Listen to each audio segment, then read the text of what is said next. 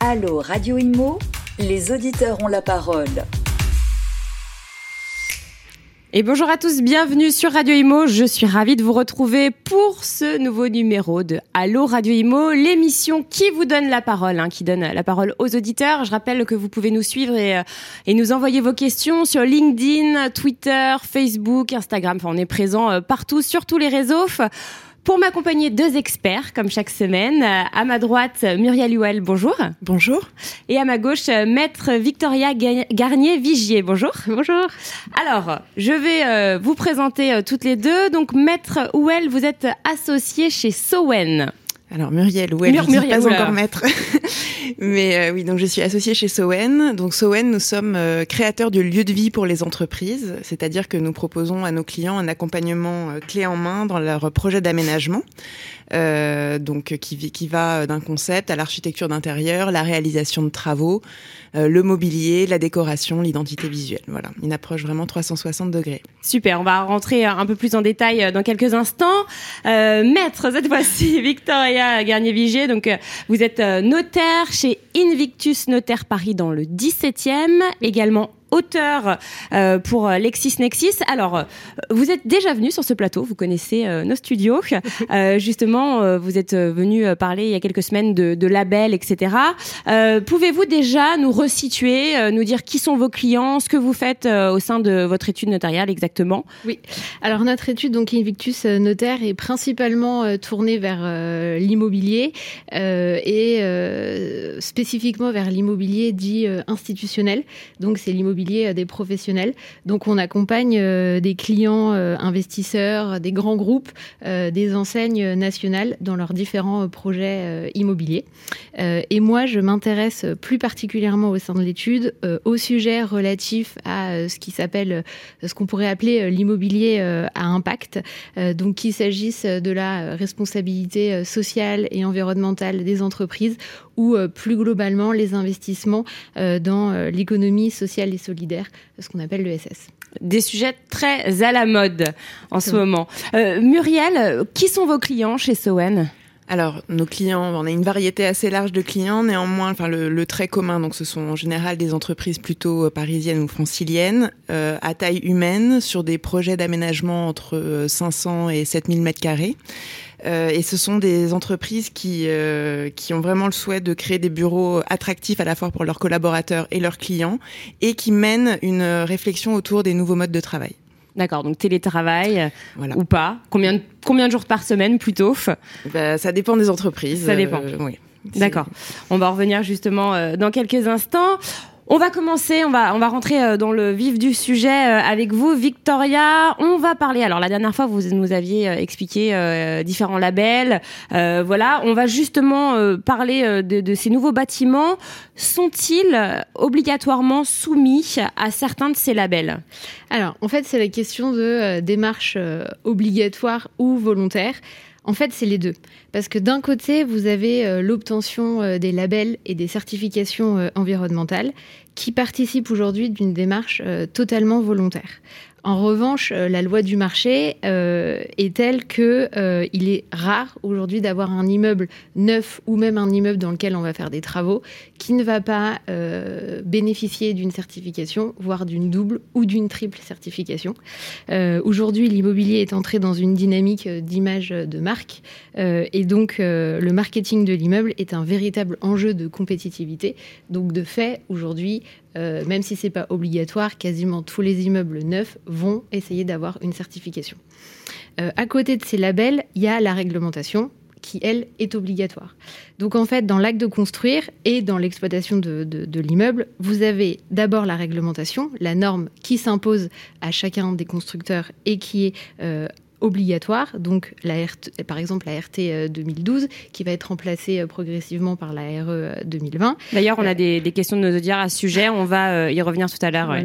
Vous avez le décret tertiaire qui s'applique et qui est obligatoire, on en a parlé lors de la précédente émission, et vous avez les certifications qui, elles, traduisent un engagement supérieur par rapport à cette norme et qui participent d'une démarche totalement volontaire du constructeur. Par ailleurs, dans certaines zones, euh, en France et donc dans, certaines villes, il peut y avoir des démarches obligatoires dans ce qu'on va appeler par exemple les éco-vallées. C'est assez à la mode, euh, il y, a des mairies qui, euh, qui développent pas mal ces, ces sujets-là. et donc du coup, on retrouve l'insertion de certaines en fait, performances énergétiques et l'obtention de certains labels dans des bâtiments qui sont intégrés au sein même des documents d'urbanisme, donc des, des, PLU, et qui du coup deviennent obligatoires dans le cadre de la délivrance des autorisations euh, administrative des permis de construire. D'accord. Euh, Muriel, pour l'aménagement des espaces de travail, est-ce qu'il y a des obligations maintenant euh, à ce sujet ou pas encore? Alors sur l'aspect environnemental, c'est moins normé que pour en effet l'immobilier et la, la construction. néanmoins, c'est vrai que de plus en plus de, clients euh, s'engagent au niveau de l'entreprise dans un process de labellisation, par exemple le label B Corp, qui est un label voilà au niveau de l'entreprise en général, et euh, le siège social, en tout cas les, bureaux, euh, sont, font partie des critères qui sont évalués par le label. Euh, donc c'est comme ça qu'on a accompagné certains clients dans, qui, qui, étaient en, cours de, de, de, labellisation euh, Bicorp et euh, où du coup tout le projet d'aménagement a été centré sur l'éco-conception pour, voilà, pour pour participer à la démarche globale. Donc les bureaux, les meubles aussi euh, Le mobilier, les matériaux, oui. D'accord.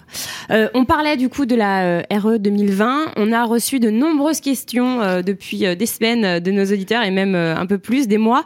Alors, Qu'est-ce que la RE 2020 alors, c'est la première réglementation environnementale en France.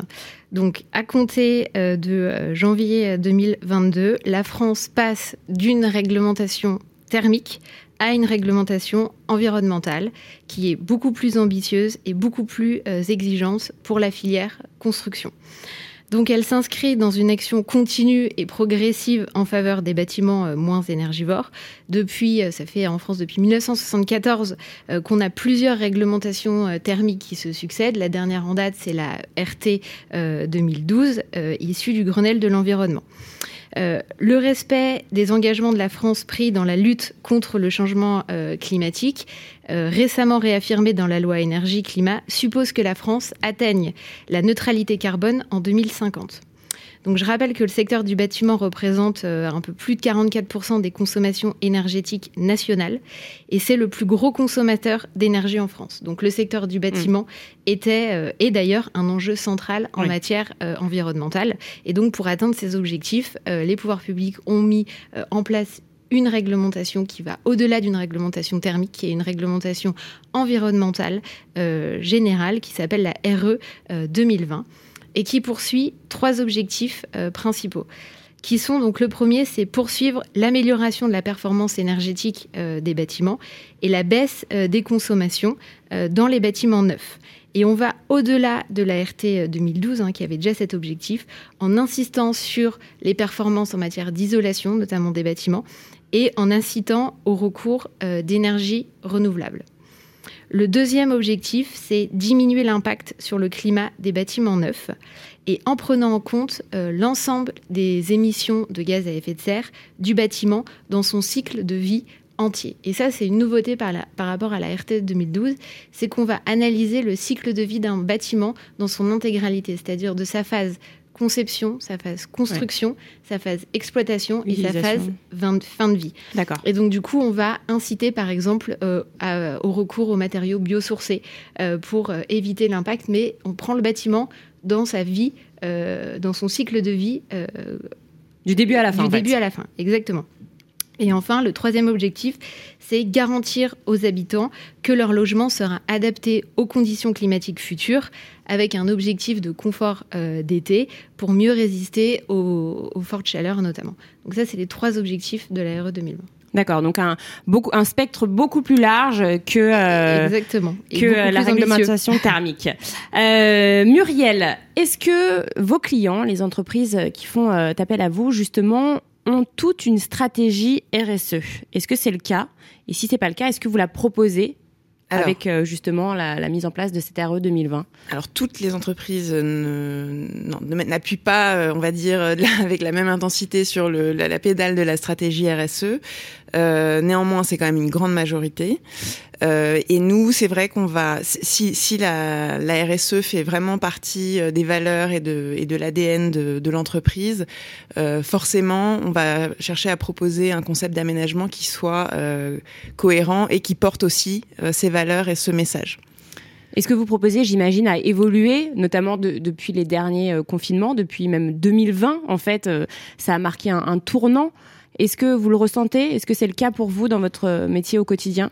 Alors, c'est évident que l'aménagement des, des, bureaux euh, a été euh, très fortement euh, impacté par par la, crise la crise sanitaire. Euh, Aujourd'hui, alors il y a, y a, une prise de conscience, mais qui date pas de la crise sanitaire, mais quand même la prise de conscience écologique, elle est vraiment croissante dans la société et ça se ressent évidemment dans les stratégies des entreprises et du coup dans les dans les briefs de nos clients. après, évidemment, le télétravail imposé et, massif de ces 18 derniers, de ces 18 derniers mois euh, euh, voilà, reste aujourd'hui euh, a profondément transformé l'aménagement des espaces. Bien sûr. Et vous pensez que ça va durer, ça, d'un point de vue personnel Oui, je pense. Ouais. Oui, oui. C'est-à-dire que là, il, va, il y a un équilibre qui va se, qui va se créer, mais c'est vrai que aujourd'hui, les entreprises ont compris que qu'en fait, une entreprise l'organisation pouvait fonctionner avec euh, des collaborateurs à distance et des collaborateurs en présentiel. C'est vrai que les collaborateurs y ont pris euh, pour, euh, pour certains goût. Euh, donc, euh, donc c'est quelque chose qui va durer. justement, l'enjeu pour nos clients, c'est de, de, convaincre les collaborateurs de revenir travailler au bureau. Et de donner envie de, donner de envie. revenir. Ouais. Euh, Victoria, vous, avez, vous faites du télétravail, c'est possible quand on est notaire? Oui, oui, oui, on en fait. Euh, alors moi, personnellement, j'en fais pas parce que je ne suis personnellement pas une grande fan du télétravail. Euh, mais dans l'étude, on a, on a beaucoup de gens qui sont en télétravail, soit des gens qui sont en télétravail quelques jours par semaine, et on a même des gens qui sont en télétravail, full télétravail, full télétravail et qui sont euh, voilà, qui habitent en province et qui euh, viennent quand ils ont des rendez-vous euh, sur Paris ponctuellement, mais qui sont 5 jours sur 7 en télétravail. D'accord. on parle justement de l'aménagement des bureaux. Le, le, Covid a aussi perturbé les approvisionnements en matières premières. Comment ça se passe de ce côté-là? Quels matériaux vous utilisez désormais? Est-ce qu'il y a eu des, des changements notables? Alors forcément, ça a impacté euh, bah, toute la filière, et, pas que cette filière-là, euh, au niveau des approvisionnements et surtout des, délais. Donc euh, aujourd'hui, tout est disponible, mais le sujet c'est dans quel délai. Et c'est vrai que du coup, bah, on jongle un peu en fonction bah des critères de disponibilité des différents matériaux pour pouvoir livrer les projets dans les temps. Euh, Victoria, vous aussi, euh, vous accompagnez du coup vos clients euh, du début à la fin. Est-ce qu'il y a des délais qui sont rallongés? Est-ce que, enfin, j'imagine aussi pour pour vos clients parfois, est-ce que ah bah oui, oui. Après, euh, c'est sûr que ça dépend quand on est sur euh, des immeubles euh, neufs, donc les délais de livraison peuvent être peuvent être allongés. donc nous, c'est surtout ça. Après, sur l'aménagement, nous, on est moins concernés parce qu'en général, sûr. on aménage une fois qu'on a acheté son appartement. Ouais. Donc nous, on intervient. Mais je parle dans la construction parce mais, que les, les matières premières impactent aussi la construction Exactement. de, donc, de dans bâtiments. La, dans la construction, il y a eu des délais de, de livraison qui ont été qui ont été rallongés. Et, D'accord. Et c'est parti pour durer un petit peu, je pense. Oui, apparemment, oui. La, la, bon, avec ce qui se passe euh, en mm. Ukraine aussi, euh, les énergies euh, deviennent mm. plus rares et pour euh, certains matériaux, il faut de l'énergie. Mm. Euh, par exemple, le verre euh, qui est impacté, hein, puisqu'il faut des fours pour chauffer le verre. Enfin bref, c'est c'est assez assez compliqué. on va parler alors parce qu'on a justement des demandes de nos auditeurs sur les tendances, les tendances, voilà, les tendances de, des aménagements de bureaux. quelles sont les tendances du moment alors, bah pour rebondir un peu sur cette, euh, sur la thématique aussi de, l'émission autour de la conscience environnementale, euh, c'est vrai que une des tendances euh, maintenant qui s'installe assez fortement, c'est ce qu'on appelle la biophilie, c'est-à-dire la présence du végétal dans les aménagements, dans les dans les espaces en fait, bah, l'être humain a besoin d'un contact avec la nature, même d'un contact visuel. Et euh, le principe de la biophilie, c'est euh, bah, justement de, dans un aménagement, de pouvoir proposer à la fois bah, du vrai végétal, de la lumière naturelle le plus possible, et même dans les formes, dans, les, dans le design général des espaces, de retrouver des, des, une évocation de la nature. D'accord. Donc ça, c'est la biophilie. Euh, donc le, pour, pour parler du végétal à proprement dit, donc c'est vrai que bah, de plus en plus, de, on installe de plus en plus de, de plantes euh, dans les entreprises, donc euh, en général des plantes bah, naturelles, euh, donc avec aussi euh, il y a toutes une, des services qui se créent autour de ça pour euh, la location, l'entretien. De, oui, parce de que ça ces- demande pas mal d'entretien. ça demande de l'entretien, bien sûr, oui. Il y a les murs végétaux. Enfin, moi, j'avais un mur végétal dans un, un ancien euh, travail euh, et ça demandait un entretien euh, énorme. Je crois que c'était plusieurs fois par semaine. euh, des personnes venaient, mais pendant des heures pour s'en occuper parce que justement, c'est pas très, enfin, c'est pas naturel en fait des plantes qui poussent euh, sur le sur le mur. Euh, Est-ce que c'est vraiment éc- écologique du coup ça?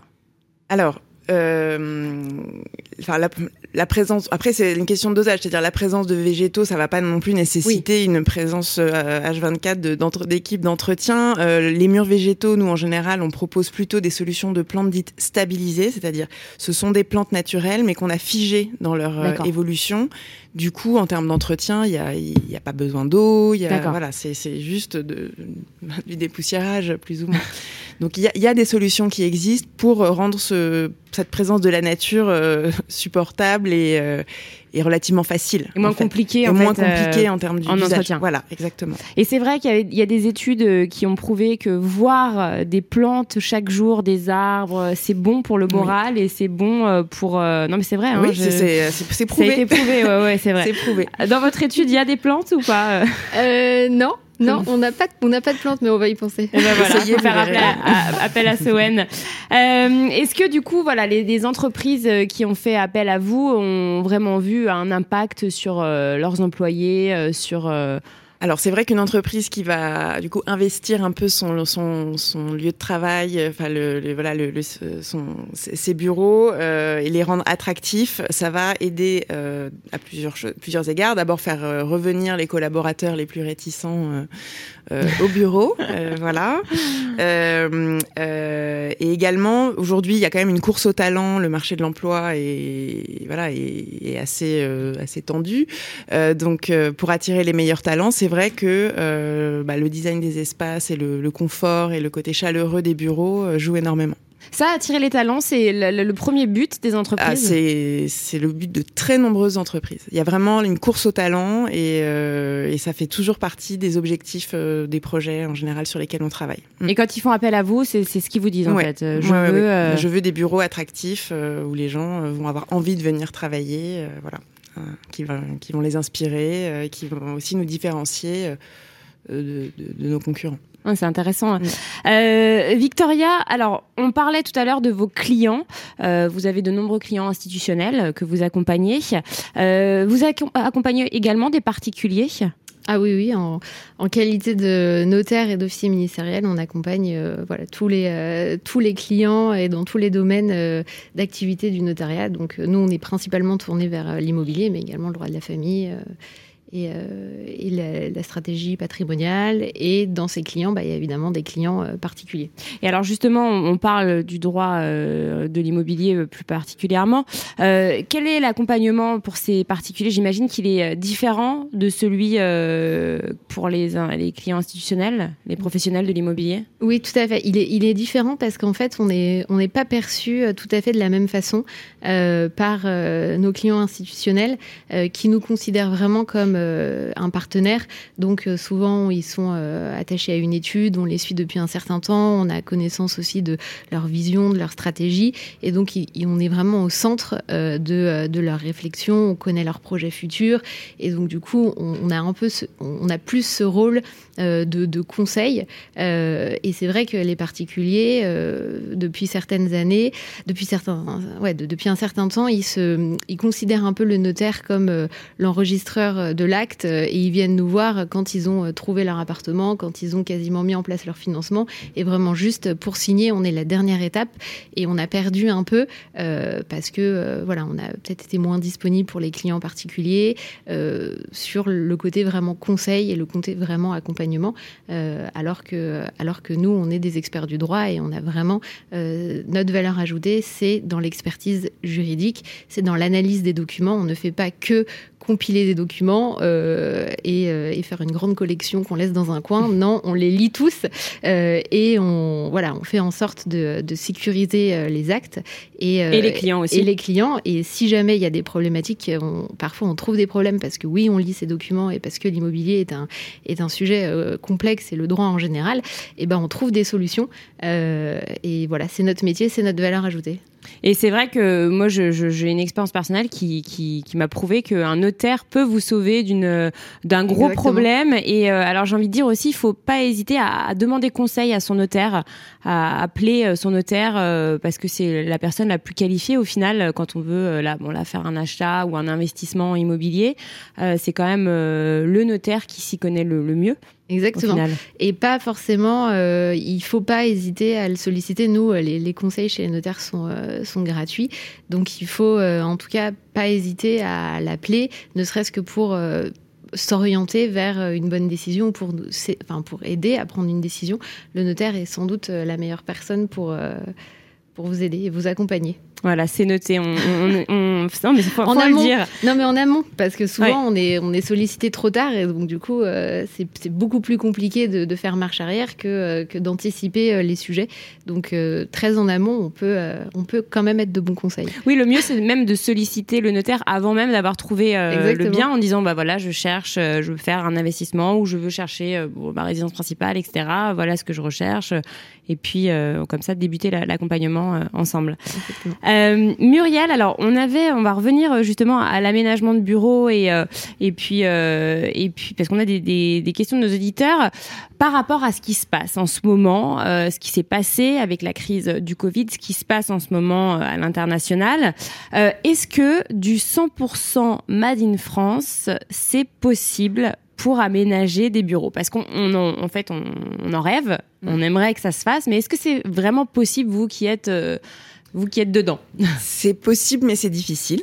Euh, du 100% made in France. Après, euh, il y a la France, mais il y a aussi l'Europe et l'Europe proche. Ça, en revanche, euh, c'est tout à fait possible. Italie, Espagne, ah, Allemagne. Oui, l'Europe vraiment, vraiment proche. Et, et ce qui garantit aussi le fait de, de sourcer en Europe que les matériaux, les, le mobilier, etc., respectent les normes sociales et environnementales du droit européen.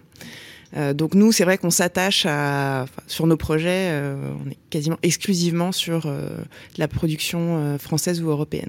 Et ça, quand de nouveaux clients arrivent, est-ce qu'ils vous posent la question maintenant, je, veux dire depuis quelques semaines là, avec ce qui se passe? Bien sûr, oui, oui, oui. savoir d'où viennent, d'où viennent les matériaux pour être aussi rassuré sur bah, les délais. Oui. Voilà.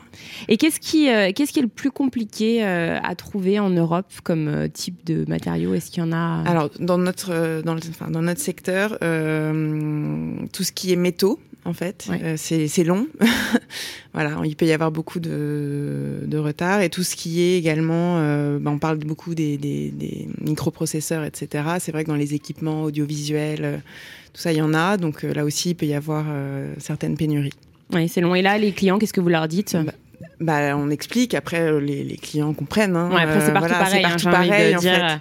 Même pour les voitures, il y a des. Euh, euh, par exemple, il y a beaucoup de tissus qui viennent du Royaume-Uni. Euh, bah, le Brexit, ça a compliqué euh, les passages de douane, etc. Donc là aussi, c'est des choses qu'on essaye d'anticiper. Est-ce qu'au final, maintenant, c'est plus cher ou pas de faire du Made in France ou Made in Europe, sachant que le, le prix du transport a augmenté depuis bah, il y a moins de transport aussi, donc non, c'est pas forcément, c'est pas forcément plus cher. Non, non. Et, euh, et vos clients, ça en ont conscience aussi? Oui, Oui, oui. Euh, franchement, c'est vrai que cette démarche d'essayer de, de, sourcer au plus local, euh, au plus proche, euh, est, suivie parce qu'aussi on arrive à rester dans des prix qui sont tout à fait raisonnables. Et une dernière chose, tout à l'heure on parlait du coup de la RE 2020 pour rester un peu dans mm-hmm. cet ADN là. Les matériaux recyclés. Oui. Est-ce que vous en utilisez beaucoup De plus en plus. Euh, Et quels sont-ils du alors, coup euh, on va par exemple utiliser des matériaux recyclés euh, dans les agencements, donc euh, dans les menuiseries sur mesure pour faire des euh, par exemple des cafétérias, des espaces de convivialité, des plans de travail, des par plans de travail, voilà où il existe plein de matériaux euh, qui peuvent être vraiment sympas et, assez design à partir de plastique recyclé ou voilà, il y, a vraiment beaucoup d'innovation. Est-ce que ça se voit visuellement ou pas? Est-ce qu'on se dit ah tiens ça c'est fait en plastique recyclé? Non, pas forcément. Enfin on se dit, enfin on se dit pas euh, c'est du plastique recyclé. On se dit ah, c'est un matériau. non, non, non, bah c'est non mais c'est ça a un look un peu différent, mais c'est c'est tout à fait qualitatif. D'accord. C'est tout à fait qualitatif. Après, par exemple, dans le, les sols, donc par exemple de la moquette ou euh, du tissu pour euh, revêtir les, les, sièges, là aussi, euh, il existe de plus en plus de gammes de tissus à base de, de fibres recyclées. Donc ça, c'est super intéressant comme travail de sourcing à chaque fois d'essayer de, de trouver voilà des, des matériaux qui ont une histoire à raconter là-dessus. Et ça, du coup, j'imagine, ça fait partie de votre, de votre travail chez Sowen. Vous, en fait, vous allez à la rencontre, vous découvrez et que des matériaux que vous proposez ensuite à, à vos clients. en recherche de fournisseurs de nouveaux matériaux. Et il y a beaucoup d'innovation sur ce sujet-là, donc c'est vrai que c'est très intéressant. Ah oui, d'innovation. Euh, d'innovation des fournisseurs, en fait. Bah, en fait, même dans le mobilier, euh, il y a beaucoup. Enfin voilà, l'innovation, elle porte beaucoup sur la durabilité, euh, la qualité des matériaux, leur côté responsable. Donc, c'est très intéressant. Et ça, euh, pour terminer, Victoria, vous le ressentez Alors vous, même si c'est pour euh, des achats euh, plutôt, enfin c'est plutôt pour les murs, mais vos clients, comme vous les accompagnez, vous, vous discutez beaucoup avec eux. Est-ce qu'ils sont dans cette optique-là de recycler, de vraiment, de, enfin, qu'est-ce qu'ils, qu'est-ce qu'ils vous disent? Oui, alors après, nous, on les, enfin, encore une fois, dans l'aménagement, on les suit moins. Voilà. Euh, en revanche, on sait que les particuliers, au moment de l'acquisition, euh, ils sont euh, évidemment sensibles. ils vont être sensibles à l'impact environnemental que va pouvoir avoir l'immeuble. Euh, mais c'est beaucoup plus réservé que, que, sur les, euh, que chez les professionnels, ne serait-ce que parce que le marché euh, de l'immobilier de particulier est beaucoup plus tendu. Donc, donc, nécessairement, le critère environnemental aujourd'hui d'un immeuble ne peut pas être en tête de liste des critères parce que, enfin, n'est pas une priorité, parce qu'aujourd'hui, la priorité, c'est de, se, de se loger avant tout, même, si, même si tout le monde est sensible à ce sujet et tout le monde se mobilise aujourd'hui, surtout chez les jeunes générations, sur, sur les sujets environnementaux et en ce compris euh, l'impact environnemental de son habitation. Alors ça, c'est vrai que c'est un autre débat. Bah, vous reviendrez, tiens, en studio. Mais c'est vrai qu'il euh, y a une pénurie de logements en France, donc forcément, euh, les nouvelles lois, je parle aussi du nouveau DPE, impactent, impactent encore plus le nombre de logements. Merci beaucoup euh, pour, euh, pour être venu sur ce plateau. Merci euh, Muriel Ouel, associée chez Sowen. Merci beaucoup. Et merci Maître Victoria Garnier-Vigier, qui est notaire dans le 17e chez Invictus Notaire Paris. Merci. À très bientôt pour un nouveau radio, Allo Radio Imo. Allo Radio Imo Posez vos questions à nos experts sur les réseaux sociaux, à réécouter et à télécharger sur le site radio.imo et sur toutes vos plateformes d'écoute habituelles.